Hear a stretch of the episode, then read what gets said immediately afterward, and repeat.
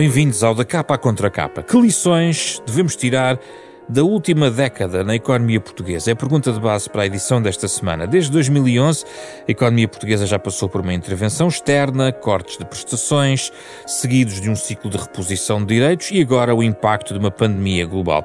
Estamos a poucos dias das novas eleições para a Assembleia da República e queremos refletir sobre o rumo da economia portuguesa e das opções estratégicas que o país tomou desde 2011 e que continua a ter que tomar em termos estruturais. No fundo, quais são as encruzilhadas da economia portuguesa à luz da última década de políticas e estratégias na área económica?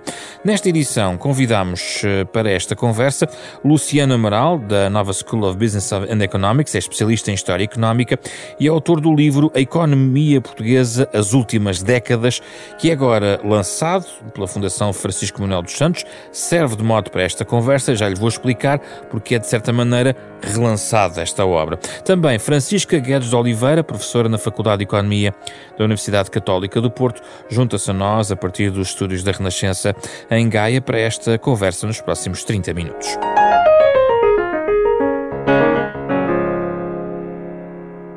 Muito obrigado a ambos pela vossa presença, é um gosto recebê-los.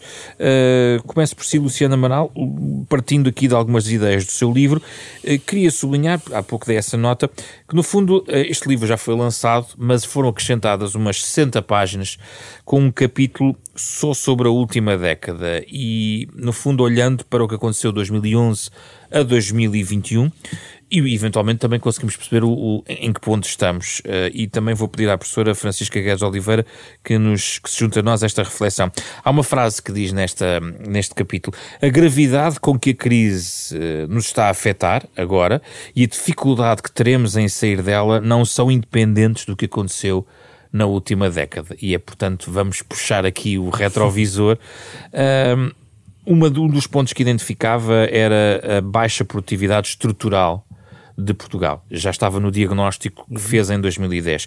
Nada mudou nestes 10 anos, professor Luciano Amaral? Uh, não excepcionalmente. Em, em, primeiro lugar, gostava de, de agradecer o convite uh, que, que, foi feito e, enfim, para divulgar este livro, já agora explicando um pouco, isto é um livro que foi editado em 2010, uh, eh, que se chamava Economia Portuguesa às Últimas Décadas. Ora, como passou mais uma década, foi atualizado. convinha atualizar. E, e, não é só isso, quer dizer, é, como aliás o José Pedro disse no princípio da, da, da nossa conversa, foi uma década em que aconteceram imensas coisas relevantes para a economia, desde da intervenção da Troika. Quando eu escrevi o livro, foi um pouco antes disso, foi um ano antes da, da intervenção da Troika, uh, e depois houve a experiência política da Geringonça, que foi inédita no sistema político português e, e que trouxe também. Uh, Uh, alterações àquilo que vinha do, do, do período anterior e, e, e agora uh, a crise pandémica com enormes consequências económicas. Muito também. oscilante, não é? Sim. A década. Sim, sim. É uma década muito oscilante. Sim, sim, com muitos eventos, uh, muitos eventos, que, exatamente como diz, com, com, impactos negativos e positivos, quer dizer... mas, não, mas estruturalmente, que, é, o que é que não mudou assim tanto?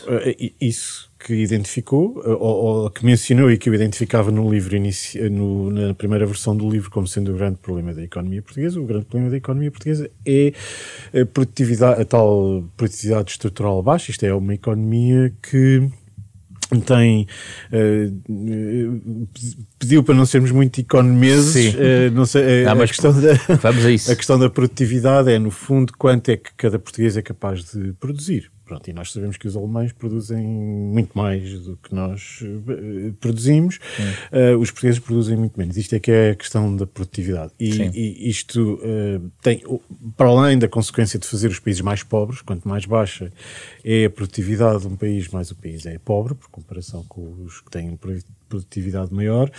Uh, no caso de Portugal, e até no contexto em que Portugal vive, que é o contexto da União Económica e Monetária, do euro, do chamado euro, não é? Uh, isso coloca um problema uh, grave que foi o problema que levou à intervenção da Troika e, e, que a Troika procurou resolver, que é a questão do desequilíbrio externo. Isto é, quando nós temos uh, fronteiras abertas, uh, fronteiras económicas abertas, uma moeda que é idêntica para, para a Alemanha e para Portugal e para, e para os outros todos, se temos uma produtividade baixa, arriscamos a não conseguir vender aquilo que é necessário consumir e desequilibramos a economia. Então, se olharmos para a década, se andarmos, uhum. a, se andarmos a responder a crises, uhum. à crise em 2011, Uh, depois uh, a reposição de direitos responde à intervenção que foi feita.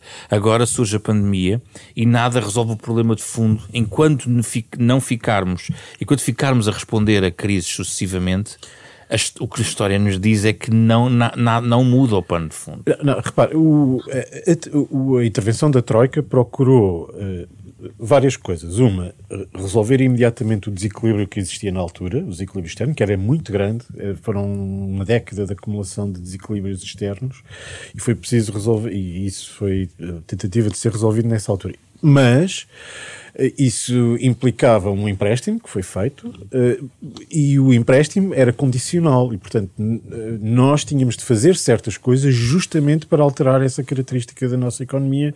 Isso foi o que andámos a fazer com os tais cortes eh, orçamentais, melhoramento de características da economia como respeitantes à concorrência, enfim, uma série de coisas. E a questão está em saber eh, se isso foi suficiente para alterar as condições. Eh, ou se partiu até de um ponto de vista otimista de que seria suficiente, ou seria possível, através desse instrumento, melhorar algo que já era estruturalmente eh, complicado. É muito complicado e é evidente que essas medidas procuraram lidar com isso. E, e pode-se dizer que até foram num sentido relativamente Mas no seu livro percebe-se nesse capítulo que ainda não temos bem dados sobre alguns não. impactos destas medidas. Pois não porque passou muito pouco tempo. Uh, o período seguinte, que é o período dito de geringonças, chamemos-lhe assim, uh, é um período muito mais favorável, porque é o, corresponde ao fim das medidas de, austeridade, portanto foi possível reequilibrar.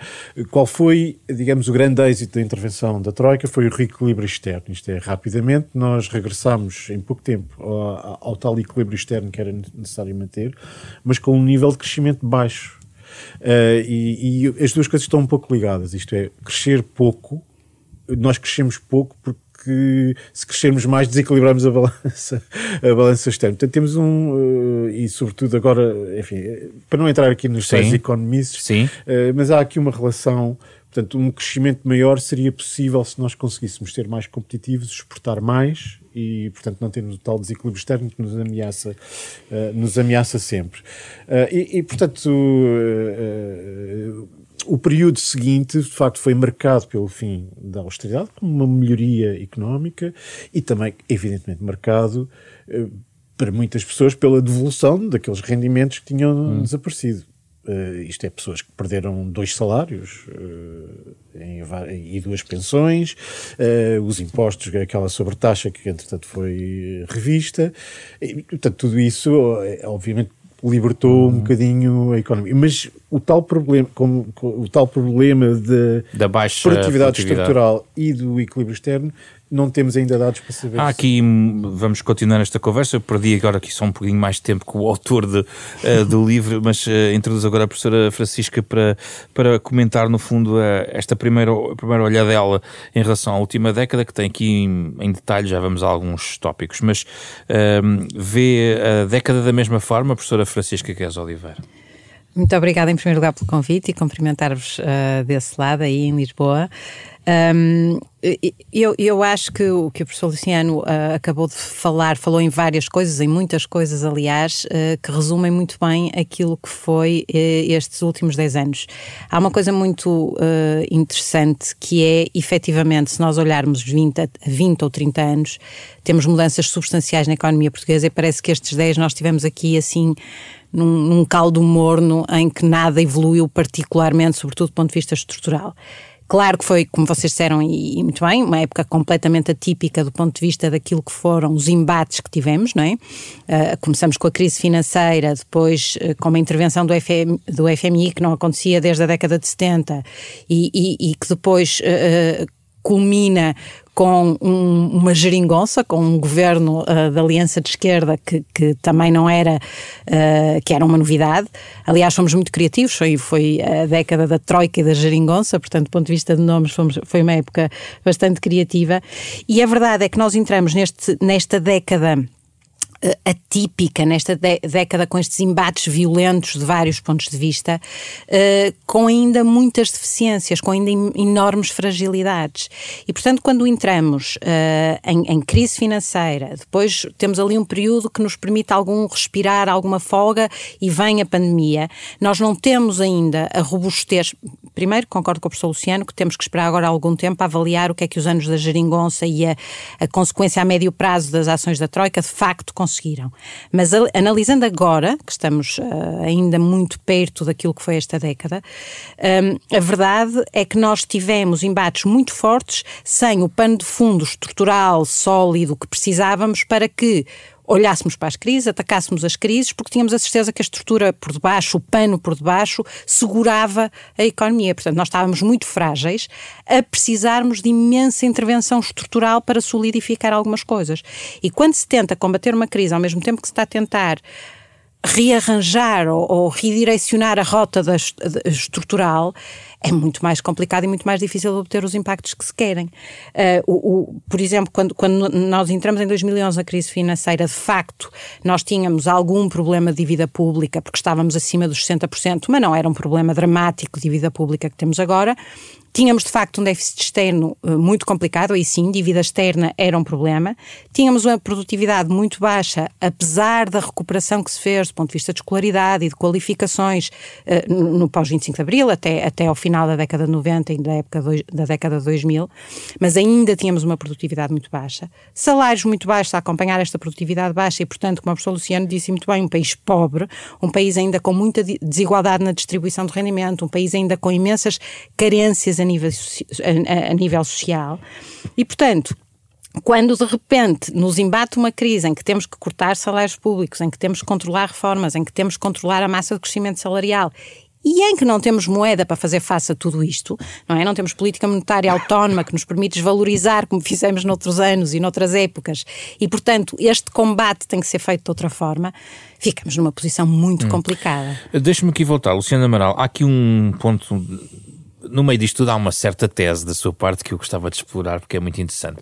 A primeira, uh, como, como observador, diz que em 2010 havia um conjunto de dilemas fundamentais. O crescimento económico está limitado por objetivos politicamente difíceis de abandonar. E depois junta a questão como é que vamos conciliar isso com o Estado Providência, que é uma questão que eu gostava de, de, de aprofundar neste, neste, nesta edição.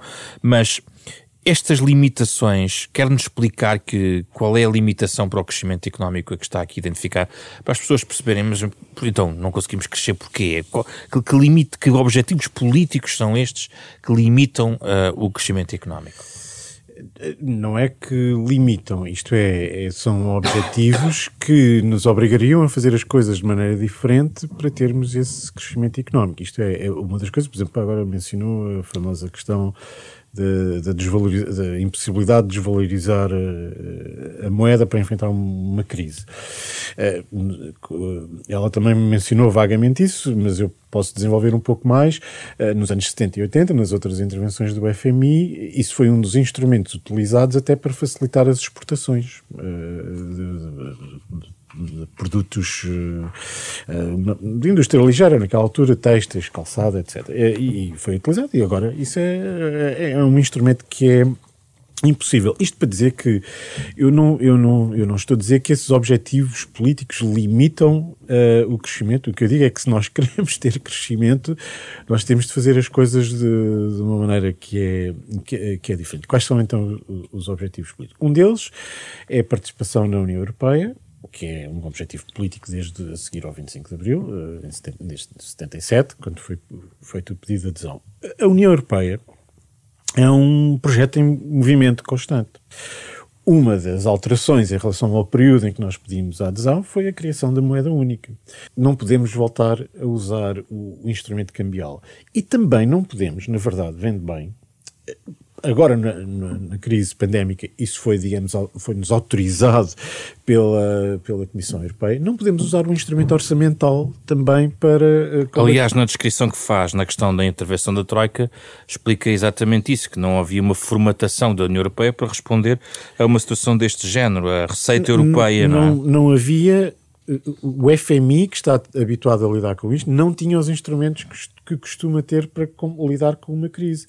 Uh, e a União Europeia decidiu ligar, lidar com esta crise como se fosse uma, uma intervenção externa. Uma intervenção externa, em vez Clássica. de ser Sim, é? em vez de ser um, aquilo que, em princípio, uma união económica e monetária devia obrigar, que é uh, transferências entre... Então, um dos limites é a pertença ou não à União Europeia. Mas há também um outro limite, que é se nós queremos aceitar um outro modelo social.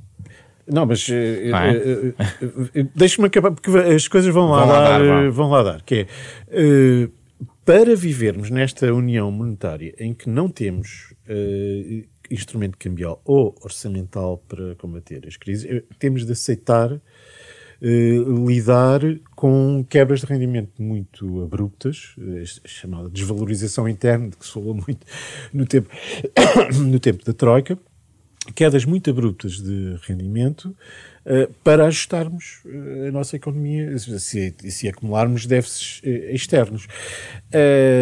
ora, nós, para além da limitação orçamental que é feita pela Europa, nós próprios temos uma grande limitação orçamental, que é o, o, nosso Estado de Previdência é um Estado de Previdência desenvolvido, portanto, o Estado Social é um Estado desenvolvido e muita gente depende desses rendimentos. Qualquer corte nesse género de, de, de, de despesa tem um impacto enorme, como se viu, aliás, no período da Troika, não é?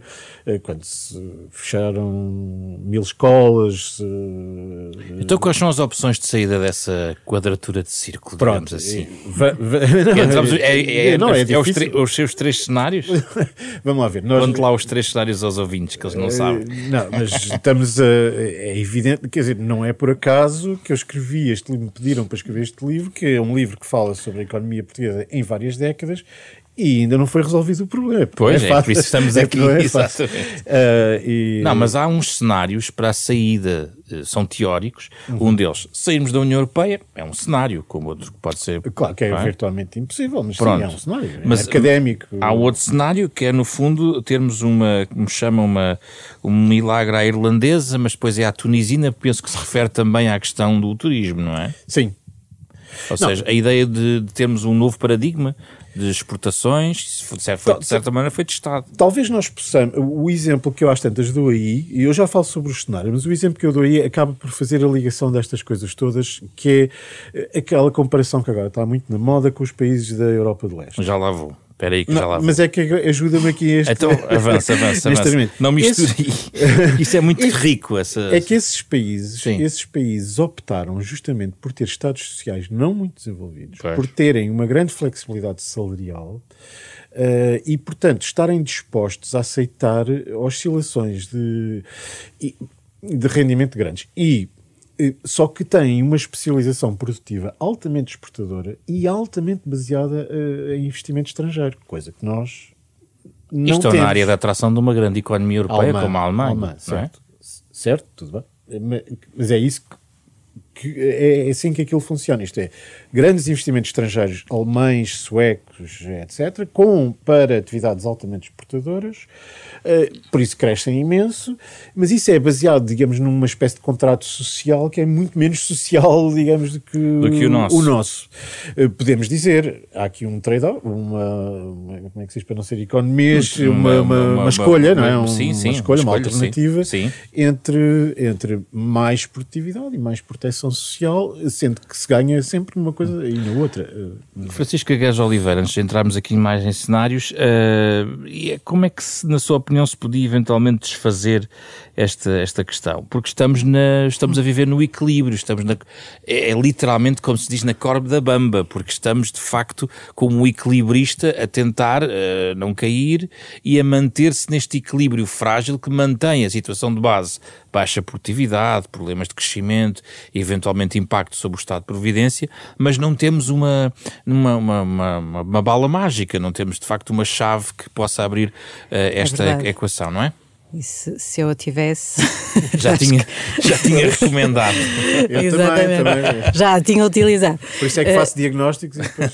Exatamente. É, é, é, nós estamos aqui para dizer como é que as coisas são. Exato, se nós soubéssemos como é que as resolvíamos, era excelente. Um, e eu acho que é, é, de facto assim. É muito difícil nós, nós termos aqui receitas para. Nós vivemos numa, num equilíbrio sempre muito, muito instável e muito débil, muito fácil de desequilibrar por, eh, pela nossa história, pela nossa história económica, pela nossa história política um, eh, e também pelo tipo de país que somos, relativamente pequeno, não somos tão pequeno assim, mas somos relativamente pequeno no contexto europeu, somos um país pequeno economicamente, geograficamente não somos tanto, mas economicamente somos bastante pequeno, uh, periférico e, e, com algumas características no desenvolvimento, sobretudo pós 25 de Abril, que nos colocam nesta situação débil e difícil, nomeadamente, por exemplo, durante uma parte grande da nossa história económica, termos no fundo, privilegiado o desenvolvimento de alguns bens e serviços não transacionáveis, como a construção, o imobiliário, que são não só menos produtivos, como mais protegidos da concorrência externa,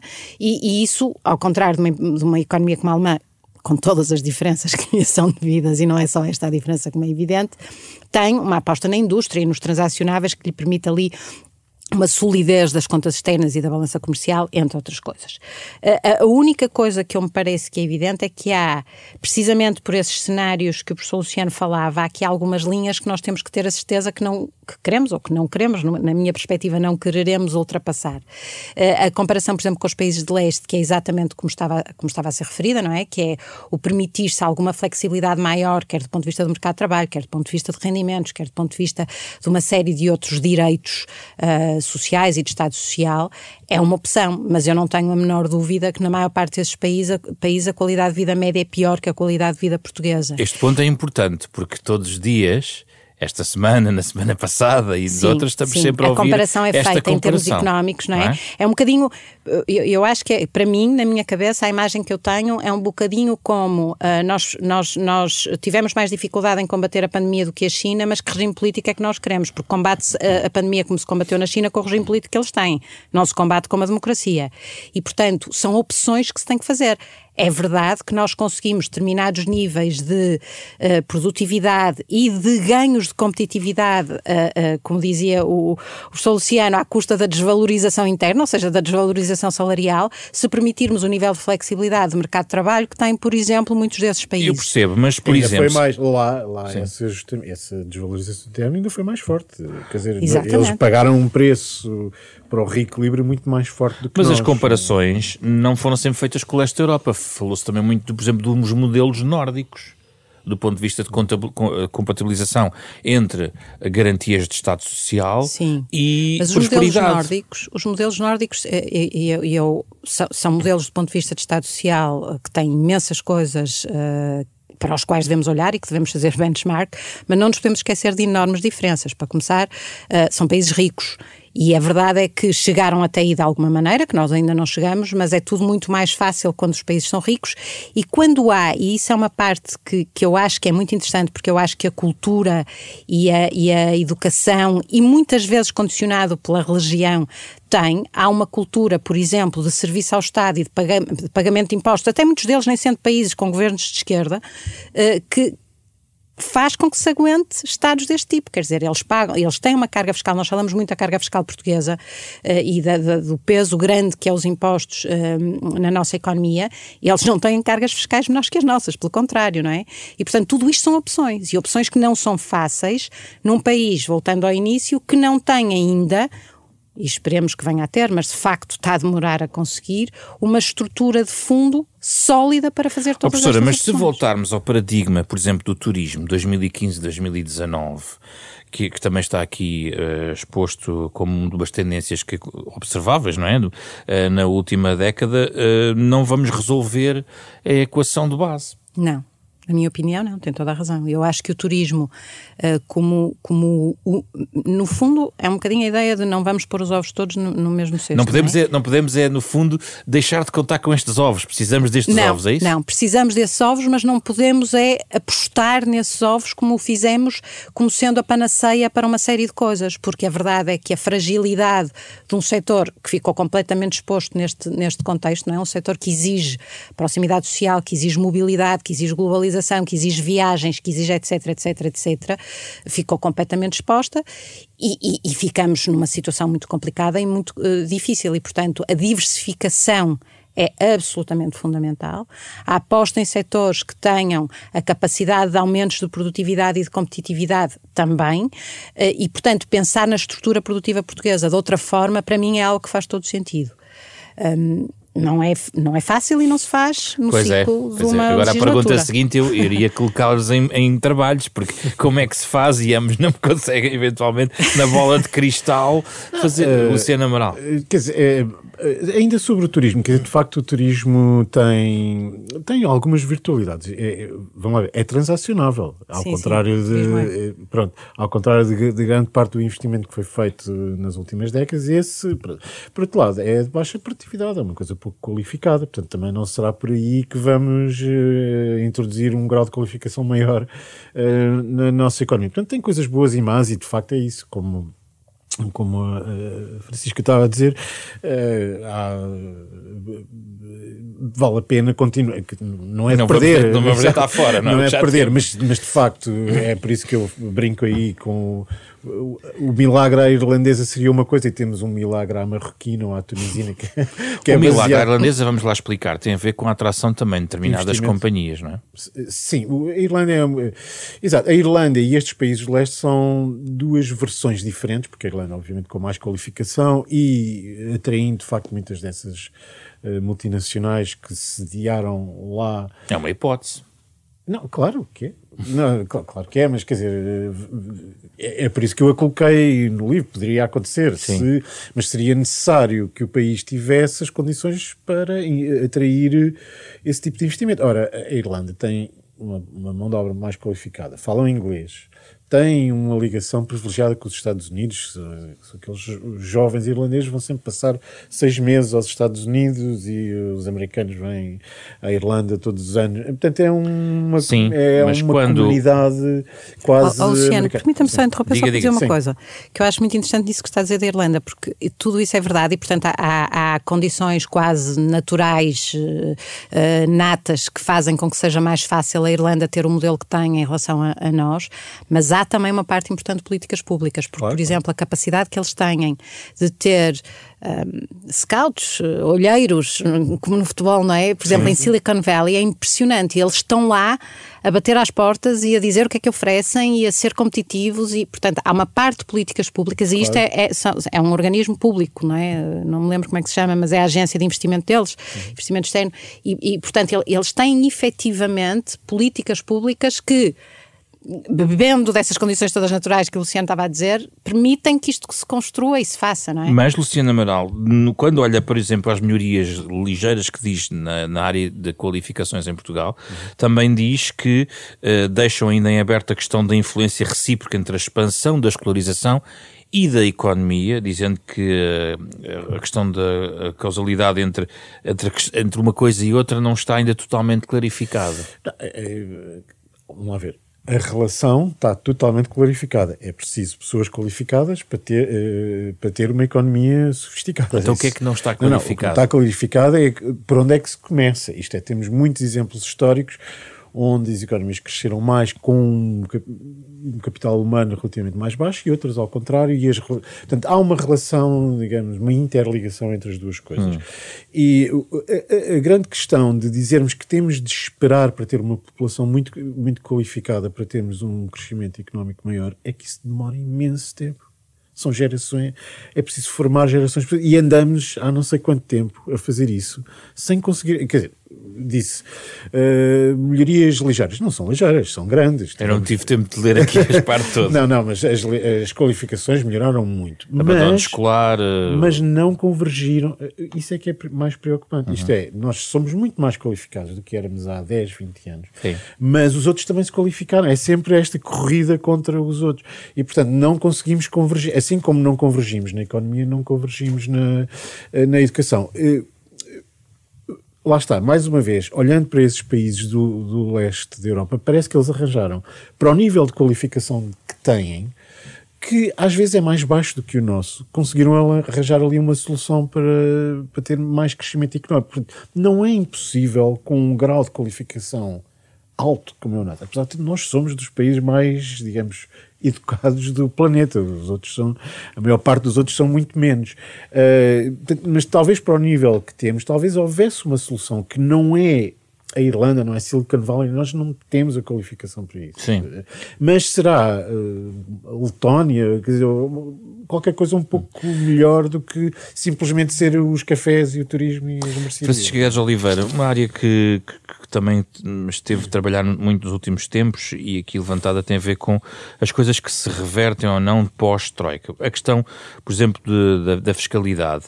Uh, podia ter, era possível fazer uma evolução diferente nesta última década? Uh, Luciano Amaral, às tantas, diz muitos impostos não chegaram a ser revistos, a maior parte das regras que afetaram o mercado de trabalho, ou seja, não houve uma tão extraordinária mudança, houve um quadro até de uma certa continuidade e penso que até concordará que, por exemplo, a equipa de finanças dos últimos anos foi muito conservadora em muitos aspectos, Francisca Gás Oliveira.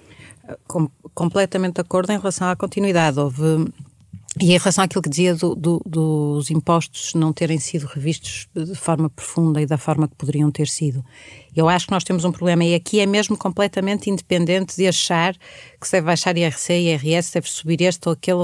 Acho, acho que o nosso principal problema é que, eh, desde que a Troika esteve aqui e que nos obrigou a pensar e a fazer um, um conjunto de coisas que, que, que, pronto, que tivemos que fazer na altura e que o fizemos da forma que fizemos, com as quais muitas delas eu não concordo, mas que foram feitas num contexto muito específico, a sensação que eu tenho é que não há uma tentativa uh, sistemática e consistente de olhar para aquilo que é todo o nosso uh, uh, sistema fiscal, os vários impostos, porque é, há uma coisa que é importante perceber. É evidente que nós não podemos dar-nos ao luxo de perder receita fiscal no contexto em que nós vivemos, não é?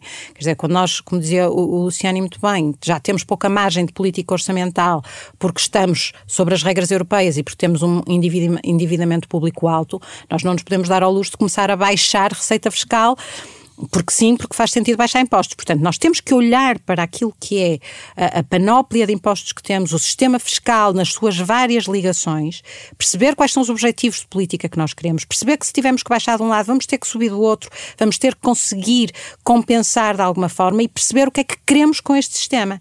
Eu, por exemplo, tive envolvida no, no estudo dos benefícios fiscais, coordenei o grupo de trabalho, e, e aquilo que eu me apercebi na altura quando comecei a trabalhar foi que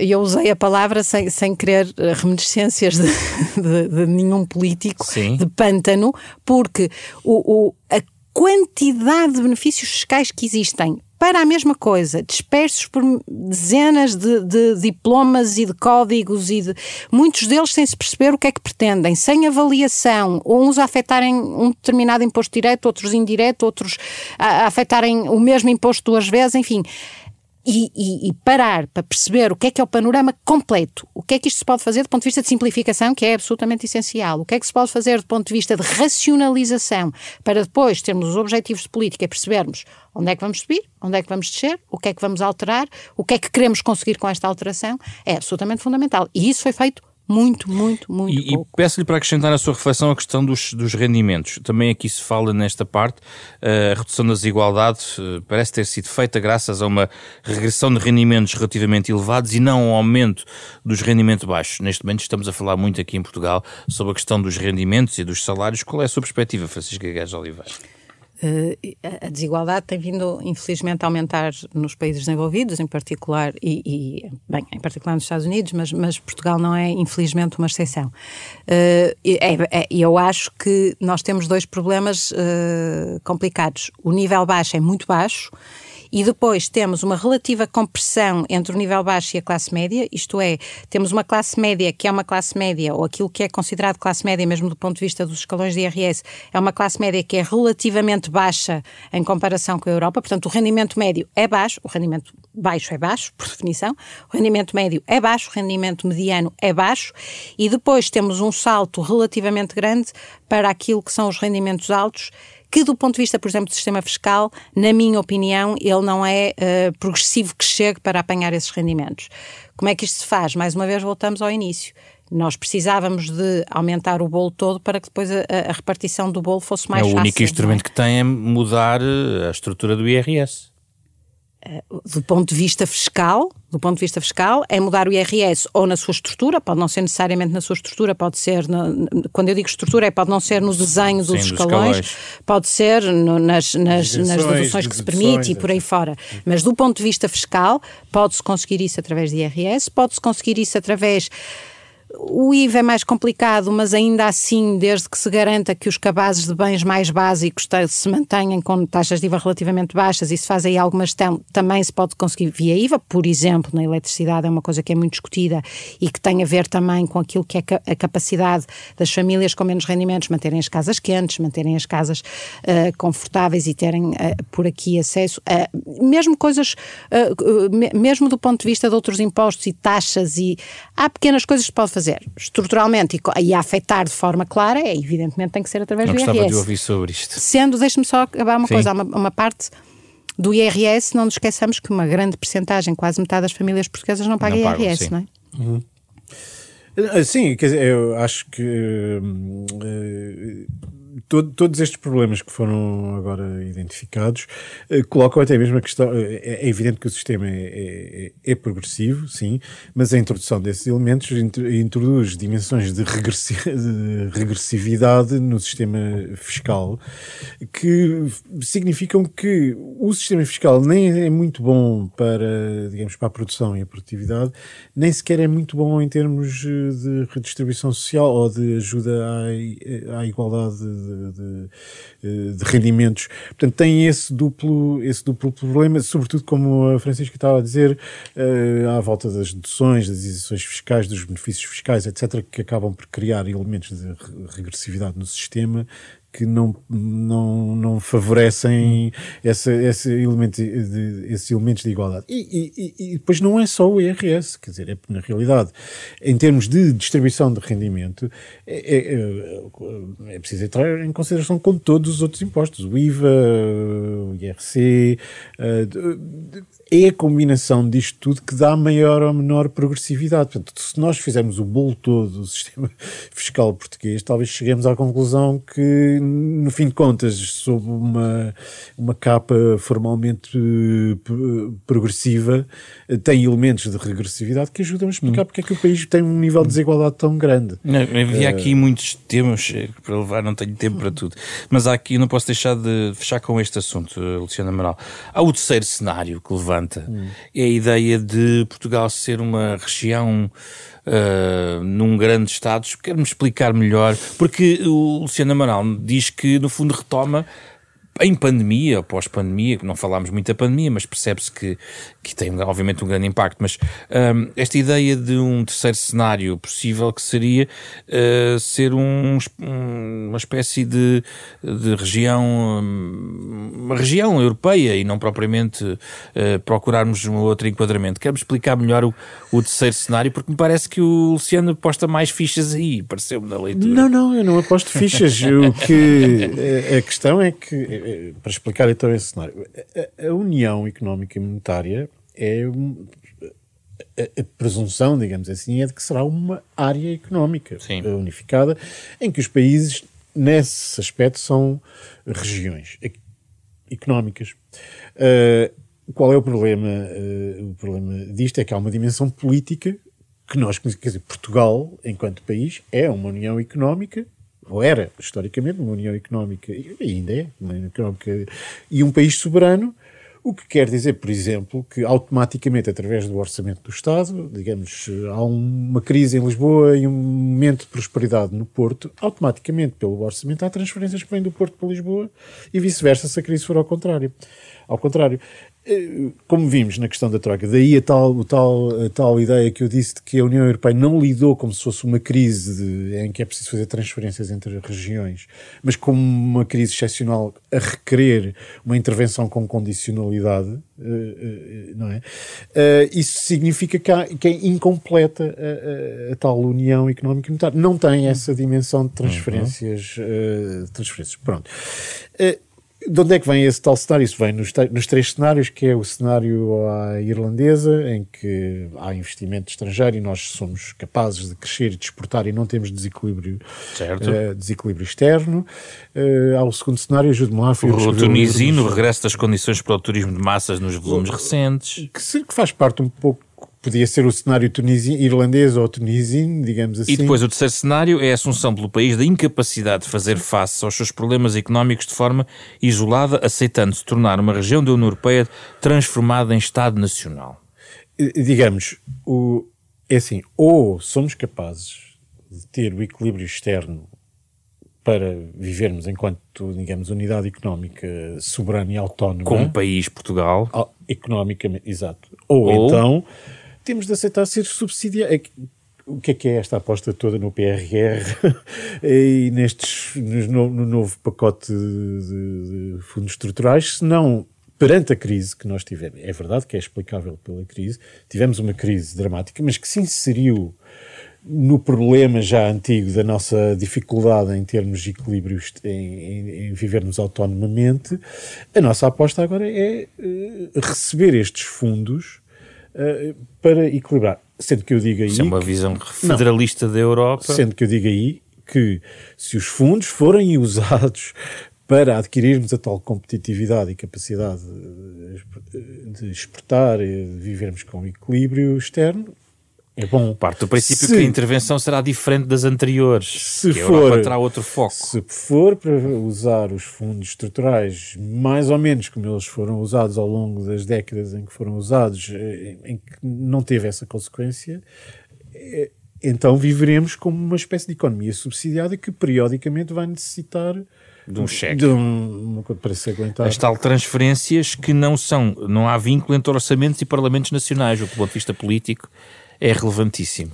Isso é, é, digamos, é questão política que é muito importante. Uh, digamos Sim. assim, eh, os parlamentos e os orçamentos são quase que eh, uma, uma coisa e uma só. Francisca é? Oliveira, e que sinais temos que a Europa vai portar-se agora diferente na sua forma de ver o problema, da forma de agir, da caixa de ferramentas. Esta, estes programas novos anunciados neste contexto, eh, algumas mudanças, da forma. Neste momento temos uh, uma relação diferente da própria Comissão Europeia com os mercados, não é?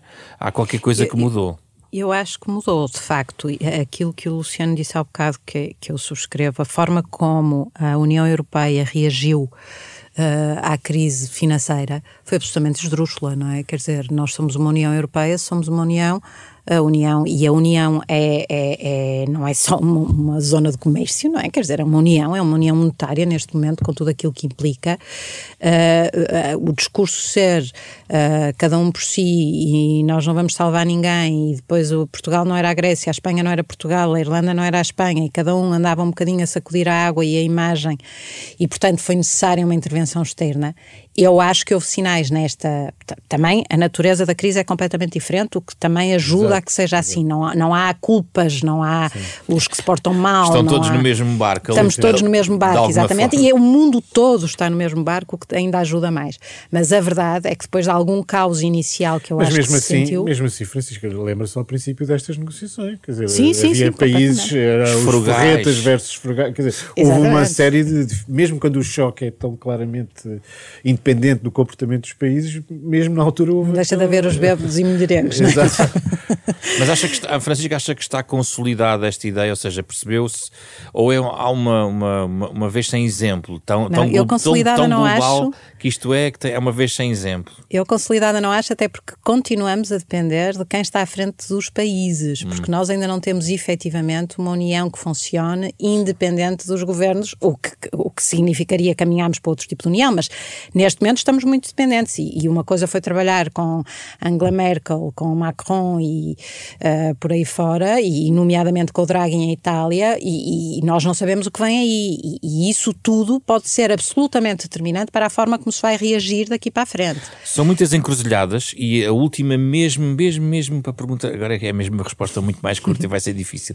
Eu, Luciana Amaral, começa por si, depois termino com a professora Francisca. Nós tivemos uma década a ouvir falar de banca. O problema da banca está mesmo resolvido, Luciana Amaral. Nós entramos em 2022, nesta década seguinte, com esse assunto resolvido? Não. Uh, queria rápido. Sim. Era um bocadinho mais de elaboração. Só mais um bocadinho. Uh, sim, mais um bocadinho. Mas não muito. Quer dizer, isto é. Não, vê-se pelo caso do novo banco. Uh, ainda não está. É, é, talvez o caso de perfil maior, não é? Não está resolvido. E o caso do Montepio, que são duas, duas instituições que periodicamente aparecem e. É verdade que há outros que talvez eu já apostasse mais numa maior uh, solidez, uh, nomeadamente por terem o investimento espanhol, uh, que, que, enfim poderão talvez já ter resolvido alguns desses, alguns desses. Há a velha questão das fusões, problemas. das consolidações destas instituições. Certo, portanto, eu acho que quer dizer, já se fez alguma coisa, para, para não ser tão radical, fez-se alguma coisa, acho que há instituições instituições que estarão mais sólidas, mas acho que ainda há um, um lastro de, de, problemas que vieram do período anterior que não estão inteiramente resolvidos e que acho que estão um bocado personificadas nessas duas instituições Sim. que de vez em quando aparecem nas notícias. E aqui, Francisca Guedes Oliveira, uh, é preciso lembrar que os problemas da banca existiram noutros, noutros países da Europa. Será que aqui também estamos longe da Europa, no sentido de ainda ficarmos cá com esqueletos para resolver e a Europa já limpou os balanços? Ou, afinal de contas, a Europa ainda tem lá muito para resolver, não é? A Europa ainda tem lá muito para resolver. Como é que vê isto? Nós temos uma, uma coisa bastante diferente de, de, de, alguma Europa, pelo menos, que é a dimensão, não é? A dimensão mesmo, a dimensão dos nossos bancos. Uh, mas eu, eu concordo completamente com o Luciano. Não, não, o problema não está resolvido, está melhor, francamente melhor. Acho que a crise financeira, desse ponto de vista, serviu para uma série de alertas que se foram conseguido montar e red flags que se, que se vão acendendo no momento certo para a coisa, apesar de tudo, se aguentar mais saudável. Não é um problema exclusivamente nosso, nem pensar, basta olhar para a Itália, ou, bem, não é, não é todo um problema exclusivamente nosso, um, e acho que aí sim podemos achar, ou eu, eu tendo a acreditar que os mecanismos europeus podem, ajud podem ajudar a que o problema se vá resolvendo, mas ainda não está resolvido. Muito obrigado a ambos, foi uma bela conversa sobre economia com Francisca Guedes Oliveira e Luciana Amaral, a propósito também, como pano de fundo deste livro, Economia Portuguesa, as últimas décadas, como perceberam, foi atualizado e merece esta conversa extensa e muito interessante sobre economia portuguesa. A encruzilhada mantém-se e a poucos dias das eleições este foi, no fundo, o contributo da capa à contra capa, uma parceria da Renascença com a Fundação Francisco Manuel dos Santos para debater os grandes temas da atualidade. A versão integral desta conversa está em podcast em todas as plataformas digitais disponíveis, nos sites da Renascença e da Fundação Francisco Manuel dos Santos. Um programa com o genérico original do pianista Mário Lajinha, que vamos ouvindo em fundo, enquanto lhe digo que este programa foi feito por Carlos Vermelho, André Peralta, Ana Marta Domingos e José Pedro Frazão. Regresso na próxima semana com outro tema e um novo livro lançado pela Fundação Francisco Manuel dos Santos.